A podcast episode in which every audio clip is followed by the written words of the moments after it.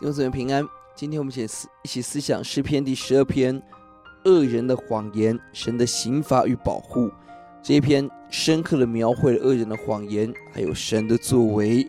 本篇采 A B A B A 的架构，A 是恶人的谎言，一到二节，第四节、第八节；B 是神的作为，一到二节，这个谎言很大的影响力。第二节听到人人谎言的威力。甚至连虔诚人、忠心人都没有了，因此诗人求主帮。第三节，神要对恶人兴起的刑罚是神亲自剪除这些油滑之嘴、夸大之舌。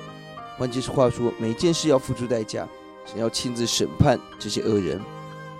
第四节，恶人的谎言用自己的舌头夸耀，用言语欺压、攻击、拒绝神作王。五到七节，神要兴起的保护。恶人这样的攻击人，而那些被攻击、被围困的人怎么办呢？看似最无助的一群人，神却成我们的盼望。第五节，当困苦人被恶人谎言攻击的时候，困苦人与穷乏人正在叹息，神兴起，把他们安置在我们所切慕的安稳之处，到恶人无法攻击的地方，这神要给他子民的保护。第六节，神保护的方式是什么呢？用真理。取代谎言，用神纯净的言语取代了恶人攻击的声音。第七节，在神的真理中，我们会被保护，脱离这黑暗的时代。第八节，仍然警告下流人兴起，有各种恶人谎言流行，这领袖的重要。恶人兴起，整个国家社会就带到极大的混乱不安中。我们为在上执掌权者祷告，求主保护，兴起正确的人领导国家。这里提醒我们。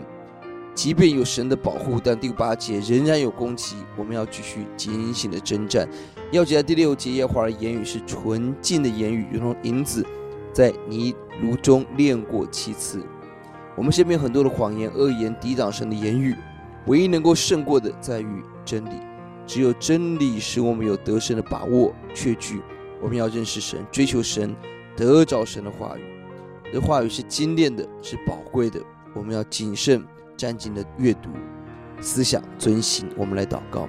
耶稣，愿你教导我们在恶人谎言围绕我们的时候，让各种的控告、各种的黑暗在我们的身边的时候，主帮助我们相信你的工作，让我们经历到神真理给我们的拯救，让我们心更加倍的爱慕你，得着这里的自由与释放。听我们的祷告，奉耶稣的名，阿门。